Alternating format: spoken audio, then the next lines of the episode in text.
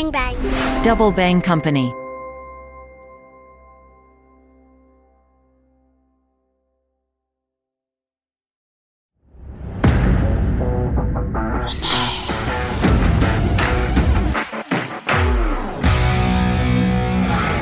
Salut les internautes, mon œil jette un coup d'œil sur le monde de Jérôme Bondu, expert IE et fondateur du cabinet Interliguéré.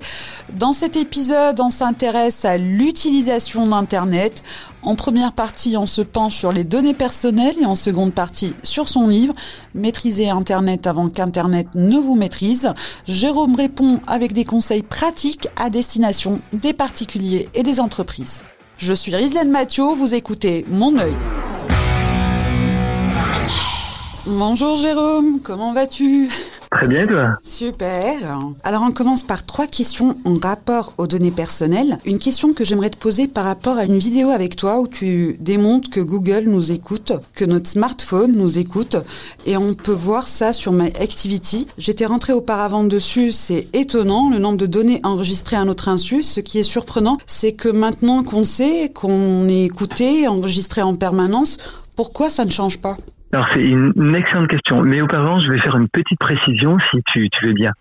En fait, euh, à partir du moment où on a un téléphone qui accepte une commande vocale, par exemple OK Google, ça veut dire que le micro est ouvert. Sinon ça ne marcherait pas.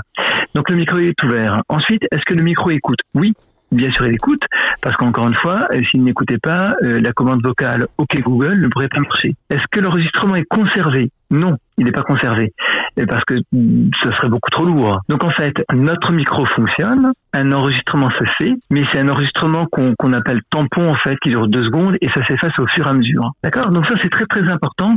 Il faut surtout pas qu'on tombe dans une sorte de paranoïa où on se dise nous sommes écoutés, tout est enregistré, tout est conservé. Ce n'est pas le cas. Ça, c'est un premier point. Néanmoins, quand on lance une requête vocale, comme OK Google, c'est vrai qu'après, on peut les retrouver. C'est le sens de la vidéo que tu as vue et, euh, et qui, qui, a très très bien marché parce qu'en fait, elle a été reprise plusieurs fois et en tout, ça totalise 12 millions de vues. Bon, preuve quand même d'un intérêt du grand public. Et quand on retourne en effet sur Google myactivity.com, on peut réécouter les enregistrements vocaux des moments où on a, où on a dit OK Google. Pourquoi ça ne change pas? C'est ta question. Hein. Pourquoi ça ne change pas? Ben, Je pense parce que le, le, le, grand public a du mal quand même à comprendre que euh, le, Internet globalement hein, est, est, un, est un ensemble d'outils qui aspirent nos données tout le temps, que le modèle économique de la, des principaux outils, c'est le modèle économique de la régie publicitaire, c'est gratuit. Par contre, pour se rémunérer, ils cherchent à bien nous connaître pour nous mettre de la publicité. Et euh, il y a un troisième élément euh, par rapport à ça, qui est que euh, j'ai l'impression qu'on veut tous consommer Internet sans faire aucun effort. C'est-à-dire qu'on est tous plus ou moins paresseux, si tu veux, et euh, euh, se connecter sur des solutions peut-être un petit peu moins faciles mais qui préserve euh, la sécurité des données, l'anonymat, euh, bah, l'effort qu'il faut faire pour cela, on ne le fait pas. Et euh, de toute façon, tu, te rappelles de Edward Snowden, mm-hmm. qui avait révélé euh, des écoutes que, enfin, c'est pas les écoutes, mais qui avait révélé l'ensemble des outils utilisés par la NSA, la National Security Agency. voilà. Alors le programme PRISM, c'était un des programmes, hein, parce que tu avais aussi euh, Quantum, Evil Olive, tu en avais tout plein en réalité. Hein. Et donc quand il a fait cette révélation, ben, il y a eu un petit peu d'émoi, mais, mais en fait, euh, en fait, ça n'a pas changé, tu vois. Et, voilà, donc tu vois, il y a le modèle économique qui est ce qu'il est, hein, c'est gratuit, mais c'est nous produit. Il y a un petit peu de paresse, et il y a de la méconnaissance. À mon avis, là, tu as les trois ingrédients mhm. pour répondre à ta question et, qui fait que ça ne change pas. Et si je te dis on est trop dépendant, rien n'arrêtera plus les GAFA, qu'est-ce que tu réponds? Alors, je réponds déjà que c'est pas les GAFA, mais c'est les GAFAM, avec un M à la fin, mhm. puisque Microsoft a racheté LinkedIn, et donc c'est de plein pied un des acteurs du numérique. Euh, tu as aussi les BATXH, Baidu, Alibaba, Tencent, Xiaomi, Huawei. Voilà, donc en fait, tu en as cinq américains, tu en as cinq chinois. Alors ta question, c'est euh, bah, est-ce que c'est pas trop tard et rien ne les arrêtera? Sur 3 à 5 ans, tu as raison. Vraiment, ils ont une hégémonie très très forte et euh, une place dans notre quotidien qui est immense, quotidien euh, personnel et professionnel. Maintenant, à 20, 30, 40 ou 50 ans, il y a plein de choses qui peuvent changer. Alors, ils peuvent raffermir leur pouvoir, c'est une option. Et en même temps, ils peuvent se faire disrupter. C'est notre option. Et enfin, il peut y avoir une prise de conscience qui fait qu'à un moment, euh, les citoyens veulent d'autres solutions qui préservent vraiment euh, nos données. C'est une troisième option. Alors, quelle option euh, va prévaloir? Je n'en sais rien. Je ne sais pas. Et bien malin, c'est lui qui pourrait le dire. Mais à court terme, évidemment, les jeux sont faits. À moyen terme, 30, 40, 50 ans, on peut avoir énormément de surprises. Et tu sais, regarde, je vais donner un exemple où est-ce que euh, l'écrit a été inventé? Ben, Grosso modo, c'est l'Égypte en moins 3000, euh, c'est l'Irak actuel qu'on appelait à l'époque la, Mésopotamie, et c'est en Chine un petit peu plus tard. Pourtant, l'écrit s'est diffusé absolument partout dans le monde. Où est, qui a inventé l'imprimerie? C'est les Chinois en 800 après Jésus-Christ, avec des caractères qui étaient en bois ou en argile. Et puis après, c'est Gutenberg en 1450 euh, en Allemagne. Pourtant, on trouve des imprimantes dans tous les pays du monde. Enfin, des imprimantes, on fait de l'impression dans tous les pays du monde. Ce que je veux dire, c'est qu'une invention, euh, quand elle est bénéfique, elle finit toujours par se déployer et, euh, à être utilisée à bon escient tout partout. Pareil pour la radio, pareil pour la télévision, pareil pour le téléphone. Et je me dis que là, nous sommes dans une phase où les inventeurs utilisent le plus et maîtrisent l'outil, mais je vois mal pourquoi il n'y aurait pas une diffusion des techniques et que finalement, euh, différents pays ou, à l'échelle des continents, il n'y aurait pas une appropriation réelle. Donc, tu vois, à court terme, rien va changer. On aura toujours cette hégémonie mais à moyen terme, 50 ans, on peut avoir des belles surprises. Génial. Quelles sont tes recommandations pour préserver nos données personnelles? Qu'est-ce qu'on pourrait faire pour euh, se préserver? Ah ben Ça, c'est une super question et il y a plein de choses à faire. Moi, j'engage et je recommande à tous ceux qui m'écoutent de euh, se former à l'utilisation d'Internet. Et c'est pas une blague, parce qu'en fait, le grand public ne sait pas utiliser Internet réellement. Tu vois? Déjà, le grand public ne fait pas la différence entre Internet et le web. Un premier point. Et je suis sûr que toi-même, tu sais pas, par exemple. Je pense que tu es un petit peu plus, euh, comment dire, à l'aise que les autres, mais euh, le grand public ne fait pas la différence. Internet, c'est l'infrastructure, c'est comme une autoroute, par exemple. Et euh, le web, c'est une des applications. Voilà. Et pour aller sur le web, on, est sur un navigateur. Le navigateur, si tu veux, ça peut être un petit peu la voiture dans, dans mon parallèle. Donc, l'autoroute, c'est Internet. La voiture, c'est le navigateur. Le web, eh ben, c'est, par exemple, aller dans une bibliothèque pour lire euh, des pages. Et puis, euh, si tu, si on fait le parallèle avec aller dans un café, eh ben là, ça peut être un réseau social pour discuter, échanger avec des gens.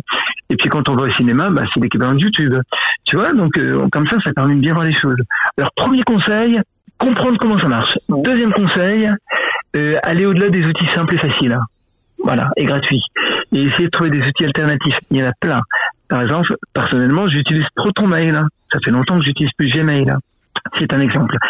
Euh, je préfère Firefox plutôt que Chrome ou euh, Microsoft euh, Edge. Mhm. ou alors, ou alors, on peut utiliser aussi Opera ou Vivaldi. Ça, c'est pour les moteurs de recherche.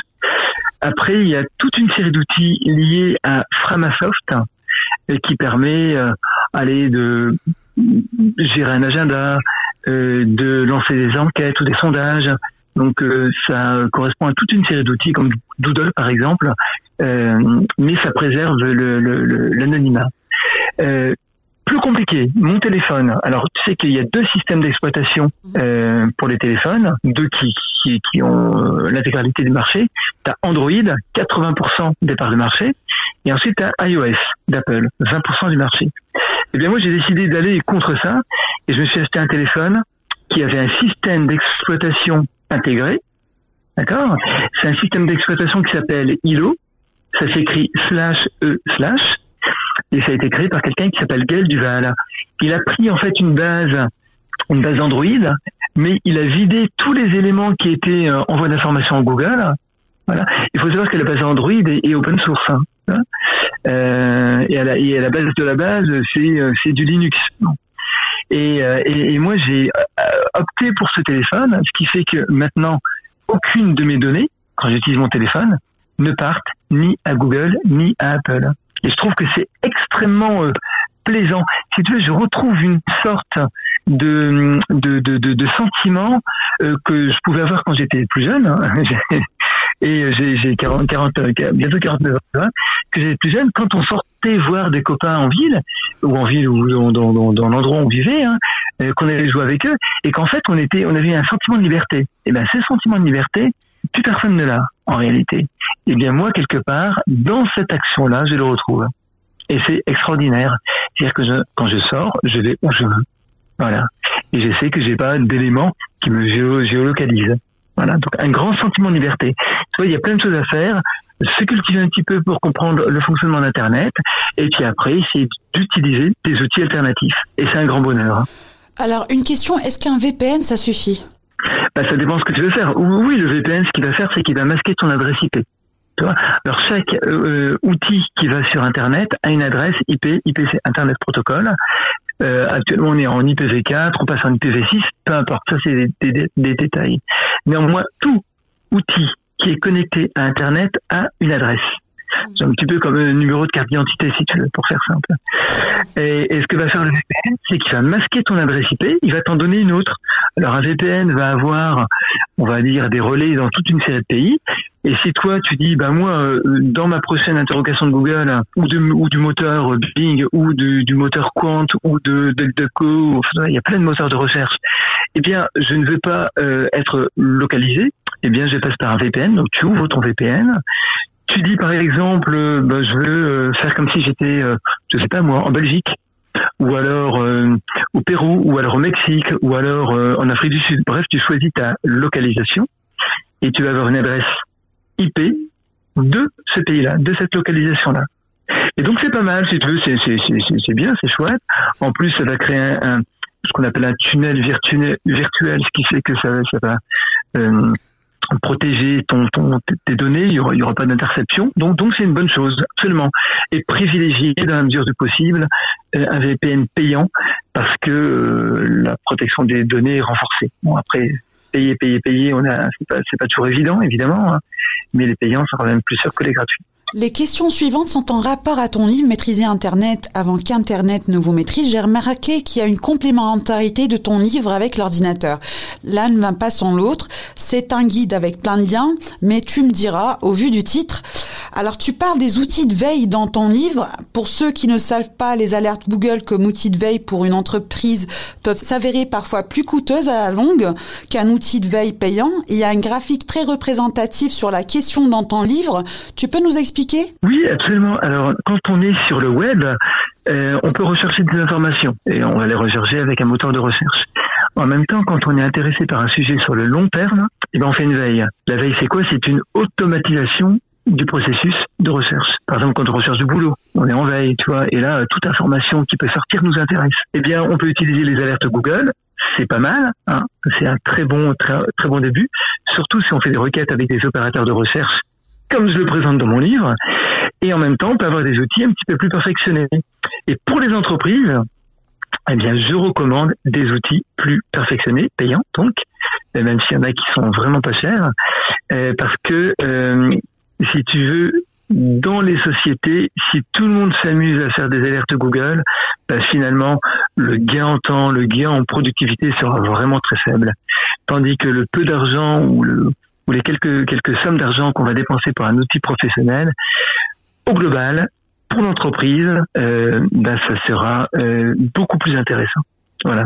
Donc là, on, je m'adresse plus aux particuliers, je m'adresse aux sociétés, mais il y a vraiment des gains en productivité énormes à faire, à essayer de gérer euh, la bonne surveillance de l'environnement. Et là, ce dont on est en train de parler, c'est vraiment ma, ma, mathématiques, hein, mon métier, c'est la mise en place de systèmes d'intelligence économique pour les organisations. Tu conseilles des outils de veille dans ton livre? Si tu devais n'en recommander un, un seul, lequel choisirais-tu? Ben non, mais c'est comme si tu me demandais de te recommander un vélo, une voiture ou euh, tu vois, c'est impossible. Dis-moi, dis-moi ce que tu fais et je te dirai quoi prendre. Bah, si tu me dis Jérôme, moi j'ai besoin d'un truc de déplacement pour acheter euh, de temps en temps euh, des petits gâteaux euh, dans ma pâtisserie préférée, bah, je dis prends un vélo. Si tu me dis j'ai besoin régulièrement d'aller dans une ville à une autre et de faire 100 km par semaine, prends une bonne berline. et voilà, donc en fait, il n'y a pas de bons outils par défaut. Il y a simplement des outils qui s'adaptent à un besoin. Donc, parlez-moi de votre besoin et je vous dirai quel outil prendre. Génial. Tu vois? Alors aussi, je conseille à ceux qui veulent euh, connaître euh, le meilleur outil, c'est soit de s'adresser à toi directement, soit de lire ton livre. Et tu proposes plein d'outils. Alors question suivante, chapitre 37, tu parles des différentes formes d'attaques qu'une entreprise peut subir. Les connaître, c'est quelque part sont préservés, non? Mais peux-tu nous dire en quelques mots comment se prémunir contre les attaques de la concurrence, par exemple? Alors, euh, il y a des attaques euh, légales et des attaques illégales. Les attaques illégales, là, il faut s'appuyer sur le droit. Voilà. Et euh, mettre en place les, les, actions qui vont bien. Après, les attaques légales, comme attaque légale, il y a par exemple l'analyse des profils sur LinkedIn de, de, de, des collaborateurs de ma société. Voilà, on imagine que j'ai une société, on imagine que j'ai une, une vingtaine de collaborateurs, c'est une petite entreprise, ils ont tous un profil LinkedIn, et sur LinkedIn, ils expliquent ce qu'ils font. Ils disent par exemple, ouais, je suis en train de répondre à un appel d'offres pour un prospect. Bon, voilà. Eh bien, un concurrent peut très bien surveiller ce genre de choses mhm. et ensuite euh, euh, utiliser ces informations. Donc ça, c'est tout à fait légal. Ben, par rapport à ça, il faut absolument former les collaborateurs, les sensibiliser. Tu vois? Bon, pour tout ce qui est illégal. Euh, on peut avoir par exemple euh, poser des micros. Moi j'ai vu ça dans une entreprise, hein. poser des micros pour écouter ce qui dit dans, dans des salles de réunion, faire les poubelles de l'entreprise. L'appareil, attention, ça n'est pas légal, on ne peut pas le faire, mais pourtant ça s'est fait. Euh, et on pense bien sûr aux attaques informatiques. Là, c'est plus sophistiqué, bien évidemment. Euh, c'est pas à la portée de tout le monde. C'est bien sûr illégal. Hein, ça n'est pas légal. Mais pourtant, vous pouvez trouver assez facilement euh, des euh, pirates qui vont se proposer de faire ce genre de choses. Et vous avez même dans le dark web, accessible à partir du navigateur Tor, T-O-R, vous pouvez trouver assez facilement des pirates qui se proposent de faire des attaques pour quelques centaines d'euros Ouais, c'est pas très très cher. Une attaque DDoS, par exemple, pour faire tomber un site internet, c'est quelques centaines d'euros. Donc, tu vas sensibiliser les collaborateurs point hyper important. Savoir s'appuyer sur le droit, deuxième point important. Et bien sûr, savoir s'appuyer aussi sur euh, des bons experts en informatique euh, pour sécuriser son environnement. Il y a plein de choses. Euh, il faut, je pense que quelque part, il faut vraiment que nous nous donnions une bonne culture de l'internet parce que c'est maintenant partie intégrante de notre vie, et au niveau personnel et au niveau entreprise.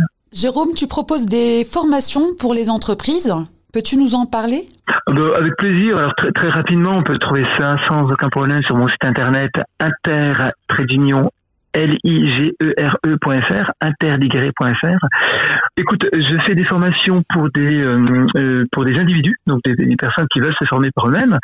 Euh, sur la recherche d'informations sur Internet, sur les techniques de veille, sur les techniques d'analyse, sur la diffusion. Donc ça peut servir si des personnes veulent faire du ce qu'on appelle du community management, hein, de la gestion des communautés. Et je forme aussi sur les aspects protection euh, et influence. J'ai fait un, il y, a, il y, a, pas très longtemps une très belle vidéo avec Idriss Aberkan sur les sur tout ce qui a un rapport avec l'influence. Donc ça c'est un premier point. Et après le deuxième point, j'interviens bien sûr dans les organisations. J'ai fait d'ailleurs pas mal de formations au Maroc euh, et euh, donc j'interviens pour les entreprises. On appelle ça des formations intra, intra-entreprise, hein, tout simplement. Et là, ce que je fais, c'est que je forme un groupe de collaborateurs euh, entre 10 et 10 et 12 euh, et sur, par exemple, les techniques de recherche d'information. Alors ça, ça intéresse énormément les commerciaux, par exemple. Euh, J'ai formé aussi des acheteurs parce que là, pareil, leur métier, c'est de rechercher régulièrement des informations sur des, des nouveaux fournisseurs et puis comme ça, si tu veux, on peut passer en revue toute une série de profils. Alors les marketeurs aussi, évidemment, euh, parce que les aspects influence et communication les intéressent énormément. Et puis euh, bien évidemment la recherche, hein, les chercheurs, euh, tous ceux qui ont besoin de surveiller le web, de rechercher des informations, de bien gérer les réseaux humains, eh ben c'est des gens qui euh, pourraient et qui doivent, si tu veux, vraiment avoir ma vision, qui doivent se former. Très bien, je te remercie Jérôme, j'espère te retrouver bientôt. Je rappelle le titre de ton livre, qui est plus que jamais d'actualité, Maîtriser Internet avant qu'Internet ne vous maîtrise, édité par Interliguéré Édition. À très bientôt pour un nouvel épisode de Mon œil. Bye bye.